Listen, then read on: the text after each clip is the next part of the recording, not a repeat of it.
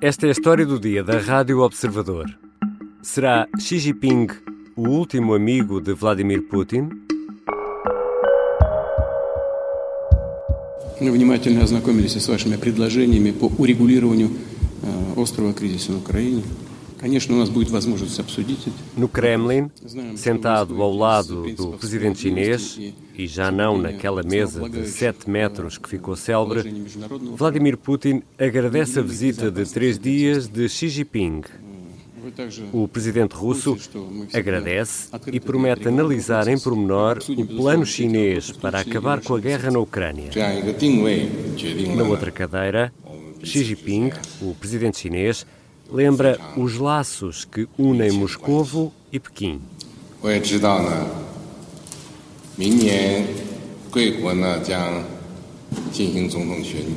Os dois homens voltam a reunir-se esta terça-feira. Nesta segunda-feira, estiveram juntos cerca de quatro horas e, ao jantar, foram servidos seis pratos: uma entrada de marisco, um crepe russo de codorniz e cogumelos, uma sopa de peixe, depois, para limpar o palato, um sorvete de romã. O prato principal, peixe ou caça, e o banquete terminou com uma clássica pavlova. O que ganham a Rússia e a China com esta aliança? Vou conversar com Jorge Tavares da Silva, professor da Universidade da Beira Interior, especialista em assuntos chineses. Eu sou Ricardo Conceição e esta é a história do dia. Bem-vindo, professor Jorge Tavares da Silva. Olá, Ricardo, é um gosto. Vamos começar aqui pelo plano de paz para a guerra na Ucrânia. O presidente chinês chega a Moscou com uma proposta eh, que, que traz debaixo do braço. Afinal, que solução é esta que a China propõe? Na verdade, não estamos perante nenhum plano de paz, que é um problema logo começar por aqui, porque o que nós temos é uma posição, que é um documento que tem a posição chinesa em relação ao conflito da Ucrânia, mas não tem propriamente uma solução. O que temos é um conjunto de princípios, eh, onde a China apoia, por exemplo, a questão da soberania, eh, onde mostra eh, preocupações com as questões de segurança, onde eh, levanta a questão, por exemplo, do, do nuclear, onde protege a questão ou defende a proteção da questão dos alimentos, e, portanto, um conjunto de princípios fundamentais do ponto de vista das orientações da China em relação ao conflito, mas não propriamente uma solução concreta que diga a solução é por aqui, por, com, este, com este modelo. Portanto, fica uh, numa posição ambígua uhum. e, uh, no fundo, agora o que pode proporcionar é uma mediação e, portanto, tentar que os dois lados, uh, no fundo, se sentem à mesa e procurem encontrar uma solução concreta para o conflito, mas a China não dando propriamente solução, porque também é ambígua na sua, na sua análise, portanto, defende, por um lado, a soberania, como simultaneamente está a dizer que compreende as questões de segurança da Rússia e, portanto, é. fica numa posição híbrida, se quisermos. Até porque tem ainda a questão de Taiwan, que está sempre uh, pendente uh, no meio de tudo isto, e, e, Putin diz que analisou atentamente esse plano chinês. Uh, por seu lado, Zelensky diz está sempre disponível para conversar, desde que a Rússia retire os seus militares das áreas ocupadas, incluindo a, a Crimeia. Por tudo isso que está a dizer, não podemos ver aqui grande base para grandes resultados, não é? Se formos rígidos naquilo que a China escreveu, quando diz que apoia a soberania, mas que soberania é esta? Uhum. É a soberania dos territórios anexados que já são russos e essa é a soberania já consagrada? Ou é a soberania inicial de todos os territórios efetivamente pertencendo à, à, Ucrânia e, portanto, intocáveis. Como nós não sabemos a que é que se refere em concreto, na verdade, não podemos aqui dizer que há soluções para esta questão. A Rússia não pode ficar agradada quando a China diz que apoia a soberania se isto implicar uma retirada dos territórios. E, portanto, temos aqui alguns, algumas questões que estão um bocadinho em aberto na discussão e talvez daí que venha a tal perspectiva mais pessimista em relação aos resultados desta mediação chinesa. E, e o professor falava aí desse lado sempre dúbio, nós nunca sabemos bem o que é que vai na cabeça de, de Pequim, que, apesar de tudo, a China nunca hostiliza diretamente Moscovo, Mas eh, a China está aqui a tentar manter-se em dois tabuleiros, num tabuleiro mais pró-moscovita e outro mais pró-ocidental, se me é permitida a imagem? É quase que podemos dizer que não é só nesta questão, é um bocadinho o modo chinês de lidar com o mundo. Nunca é muito confrontacional. Uh, tenta alcançar sempre os seus objetivos de maneira inteligente, de maneira muitas vezes uh, evitando essa mesma confrontação. E aqui é mais um exemplo disso. Muitas vezes fica numa posição híbrida, uma posição dúbia, uma posição de ambiguidade, e portanto é a posição que a China em muitos sentidos, está a ter em relação a este conflito que nós não sabemos muito bem, em termos concretos, eh, efetivamente, onde é que quer chegar, eh, porque é não prejudicando, se calhar, eh, o Ocidente, não prejudicando os interesses com a Europa, e atenção, que eu acho que, acima de tudo, a China está preocupada também com a recuperação da sua economia. Uhum. Eu até diria que, em muitos sentidos, eu não sei muito bem quem é que está em Moscou, se é o presidente da China, se é o secretário-geral do Partido Comunista Chinês, uhum. que é a sobrevivência do partido uh, e os bons resultados económicos que lhe dão essa estabilidade. É isso que o preocupa, acima de tudo, nesta, uh, nesta conversa que tem uh, uhum. com, com Putin, porque quer muito a paz no sentido de lhe dar a estabilidade suficiente para resolver os problemas da economia. Até porque não está deve... em guerra com os Estados Unidos, não é? E está em guerra com os implicitamente está em confrontação, claro. confrontação e, e, exatamente eh, querendo, por um lado, também melhorar a face internacional. Este é, é, o ponto fundamental que a China quer, é resolver o conflito por isto, porque já colocou como meta 5% de crescimento, no Congresso agora foi isso que aconteceu, e portanto quer rapidamente recuperar. Não esquecer que a China esteve parada uhum. durante um ano, esteve Covid-0 e tiveram uma situação, até do ponto de vista social, tensões sociais internas, e portanto quer rapidamente superar esta fase e precisa da economia a crescer para a sustentabilidade do Partido Comunista, porque no fundo é isto. Nós confundimos muitas vezes a China com, o Partido Comunista e, na verdade, nós devemos falar muito, uh, muitas vezes, em Partido Comunista, foi exatamente assim. Não esquecer, aliás, que foi o Wang Yi, que Exatamente. foi o diplomata do partido que foi à Rússia falar com Putin, não foi o ministro dos negócios estrangeiros chinês. Isso, e, portanto... Isso é um dado, é um dado muito curioso que convém não esquecer, não é? É importante não esquecer, e é a grande organização, e, e, e, na verdade até, até há outro elemento que até é curioso, já agora fica aqui. A China verdadeiramente, em termos de linguagem interna, em termos de mandarim, não tem um presidente. Tem um chairman, como tinha o Sherman Mao. E, portanto, um chairman é uma espécie de diretor executivo. Hum. E um diretor executivo de uma grande organização que é exatamente o Partido Comunista Chinês. Já voltamos à conversa com o professor Jorge Tavares da Silva. Afinal, o que ganham Xi Jinping e Vladimir Putin com este encontro em Moscovo?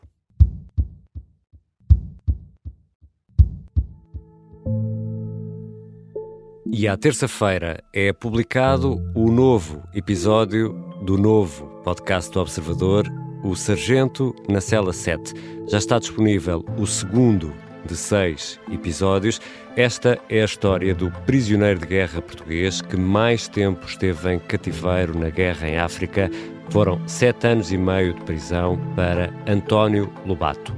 O Sargento na Cela 7 está disponível no site do Observador e nas plataformas de podcast. E para não perder um episódio, basta fazer aquilo que faz com a história do dia: é clicar em seguir e assim não perde um episódio.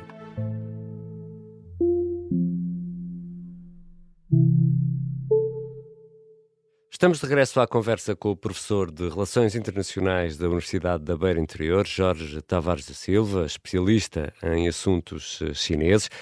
Já por aqui esteve na história do dia noutras ocasiões, noutros episódios.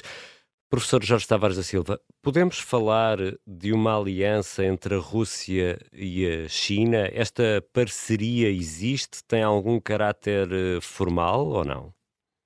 Não. O que nós temos, efetivamente, uh, aliança não há. Aliás, a, a, China não tem alianças com nenhum país no mundo. Hum. A aliança mais forte que tem podemos nós dizer, é com o Paquistão. Tem, tem uma parceria muito forte com o Paquistão, do ponto de vista histórico, mas não tem alianças nenhumas uh, com nenhum país do mundo, o que implicaria um compromisso do ponto de vista da, das questões de soberania, nas questões militares, que a China não quer ter, ou se quisermos, o Partido Comunista Chinês não quer ter.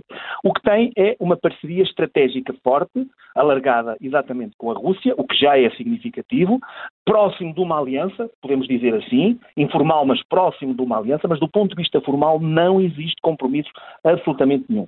E também, já agora, importa dizer que a relação entre a China e a Rússia é, em muitos sentidos, e como muitas vezes se utiliza, uma espécie de casamento por conveniência. Exatamente. É muito é por, in, é por interesse, não há aqui amor é o tal real política funcionar. Há, uh, aliás, eu até, em muitos sentidos, os dois líderes terão dificuldade em comunicar, em termos do ponto de vista linguístico, porque inclusivamente têm que ter tradutores, portanto, aqui, é, é, até desse ponto de vista, do ponto de vista cultural, do, se olharmos bem para a Rússia e para a China, há uma diferença do ponto de vista cultural tremenda. Claro. Uma uh, nação essencialmente vocacionada mais para a Europa e outra muito mais uh, situada e vocacionada para a Ásia, para, para, a Ásia profunda, se quisermos, em muitos uhum. sentidos.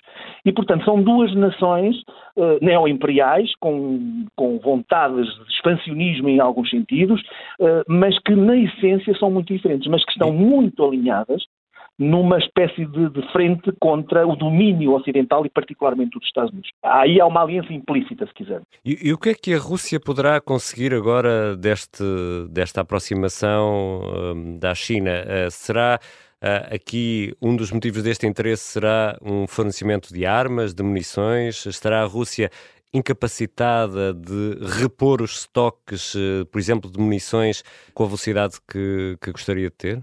Bom, desde logo há aqui um impolar da situação e, portanto, Vladimir Putin certamente sairá vaidoso do ponto de vista da imagem, aparecer uhum. ao lado de Xi Jinping, um líder forte e, portanto, mostrando uma imagem de solidez, de solidez, o que é importante para aquilo, para as suas aspirações políticas.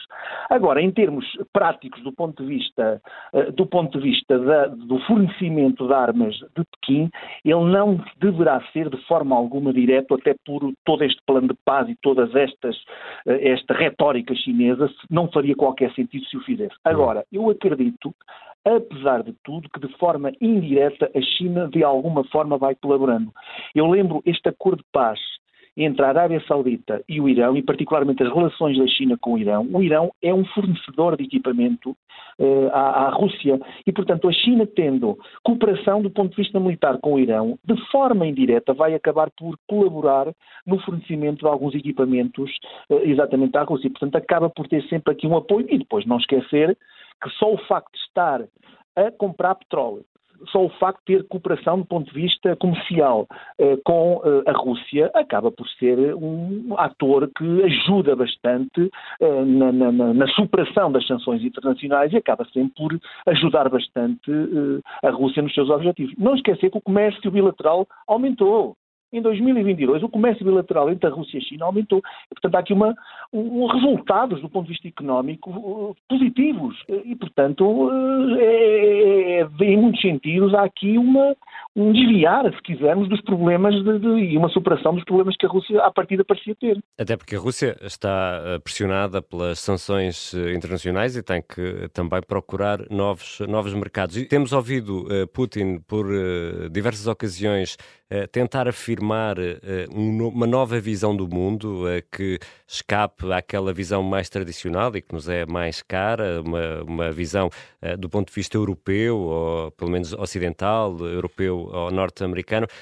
Pequim e Moscou podem estar aqui a trabalhar numa nova forma de olhar o mundo e de estar o mundo e pergunto também, isto é possível sem a Índia, sem o Sr. Modi? Bom, uh, há claramente esse, esse, objetivo e não é de agora. É um objetivo que está muito alinhado também com o próprio projeto dos BRICS e, portanto, aquilo que nós chamamos o mundo em desenvolvimento, ou se quisermos agora, numa nova, num novo conceito, o chamado Sul Global, esse sul global está muito, e a China tem aqui um papel de liderança nesse sul global, é claramente isso, uh, a Rússia alinhada, e estão empenhadas as duas nações juntamente com as outras, inclusivamente com a Índia, mas também com o Brasil, uhum. com a África do Sul e muitos outros, exatamente empenhados em propor propor alternativas de governação global, que não passe pela hegemonia americana, que não passe pelas instituições dominadas pelos Estados Unidos, defendendo aquilo que se chama muitas vezes a democratização do sistema internacional, o que é curioso, uhum. em que este mundo dito do Sul passa a ter uma voz mais ativa nas grandes organizações, em que, por exemplo, questões como os direitos humanos não seja a visão universalista defendida pelos Estados Unidos, mas uma, uma visão alternativa de uma espécie de direitos sociais coletivos que é muito defendida, por exemplo, pela China. E, portanto, há formas diferentes de governação, mais multilateral, mais descentralizado, e ambos os países, uh, ambos os países estão empenhados nisso. Em termos concretos, o que eles não querem é que os Estados Unidos lhes trave, uh, em alguma medida, todas as suas aspirações, quer no Indo-Pacífico, quer na, na, no contexto europeu no, por parte da Rússia, lhes trave as suas ambições do ponto de vista político e, portanto, na base é, é tudo isso. E no banquete do Kremlin desta segunda-feira uh, estavam previstos seis pratos. Além de um crepe russo com codorniz e cogumelos, foi ainda servida uma pavlova como sobremesa. Podemos dizer que Xi Jinping é dos poucos que ainda aceita jantar e partilhar uma sobremesa com Putin. Afinal, professor, o que ganham estes dois homens com este encontro em Moscou? São dois homens que se conhecem muito bem, são dois homens curiosamente, conheceram-se num, num contexto de uma cimeira da APEC há uns anos, uh, em que, de facto, uh, uh, no fundo, Xi Jinping participou em, num aniversário exatamente de, de, de, Putin, conheceram-se, falaram informalmente sobre questões do passado, dos seus próprios pais, que são, enfim, figuras também marcadas pela própria história de cada um dos países, ligados às estruturas militares, e partilharam vodka e sanduíches, e, e portanto, vem muito daí esse lado informal, que já vem exatamente desse período, uh, e ficaram amigos. É estranho tendo em conta as próprias eh, identidades eh, culturais e, linguísticas, mas assim foi. São dois líderes que se aproximaram muito mais do que qualquer dois líderes russos e chineses do passado. Estes contornaram exatamente isso e aparecem exatamente com este tipo de banquetes e festividades, eh, o que mostra uma solidez.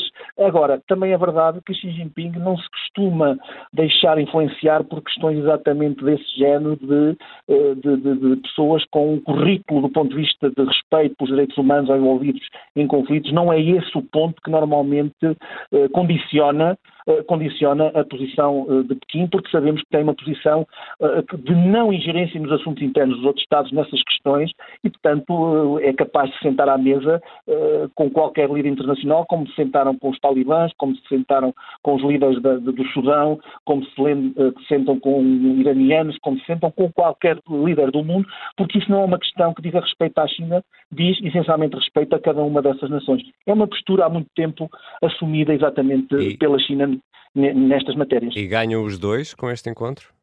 Ganham os dois claramente. Não sei se a China eventualmente não poderá ganhar mais, depende dos resultados. Se sair daqui, e já agora dizer uma coisa que não está livre de hipótese, é uma hipótese, e porque não uma ida de Xi Jinping de surpresa a Kiev, como uhum. fez Joe Biden? Nunca o saberemos. Uh, nestes dias, vamos, vamos, vamos, ficar a saber em breve, uh, mas nesta fase não poderemos saber. Mas se isso acontecer, seria efetivamente uma cartada do ponto de vista diplomático uh, interessantíssimo e aí sim ganharia face do ponto de vista internacional e desarmaria desarmaria em muitos sentidos até as críticas que têm sido feitas à China. Não sabemos nesta fase se vai acontecer ou não. Agora, se sair do ponto de vista concreto alguma solução para o conflito, Bom, aqui eu diria que a China será o grande vencedor de todo este processo.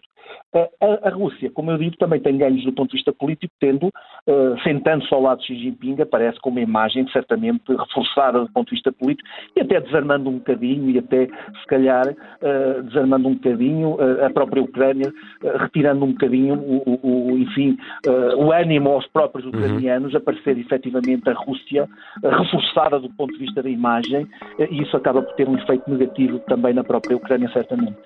Obrigado, professor Jorge Tavares da Silva. Obrigado, eu. Foi um gosto. Jorge Tavares da Silva é professor de Relações Internacionais na Universidade da Beira Interior e é especialista em assuntos chineses. Esta foi a história do dia. Os sons que ouvimos no início são da agência Reuters. Este episódio contou com a colaboração do jornalista Manuel Rocha Leite, sonoplastia de Artur Costa e a música do genérico é do João Ribeiro. Eu sou Ricardo Conceição. Até amanhã.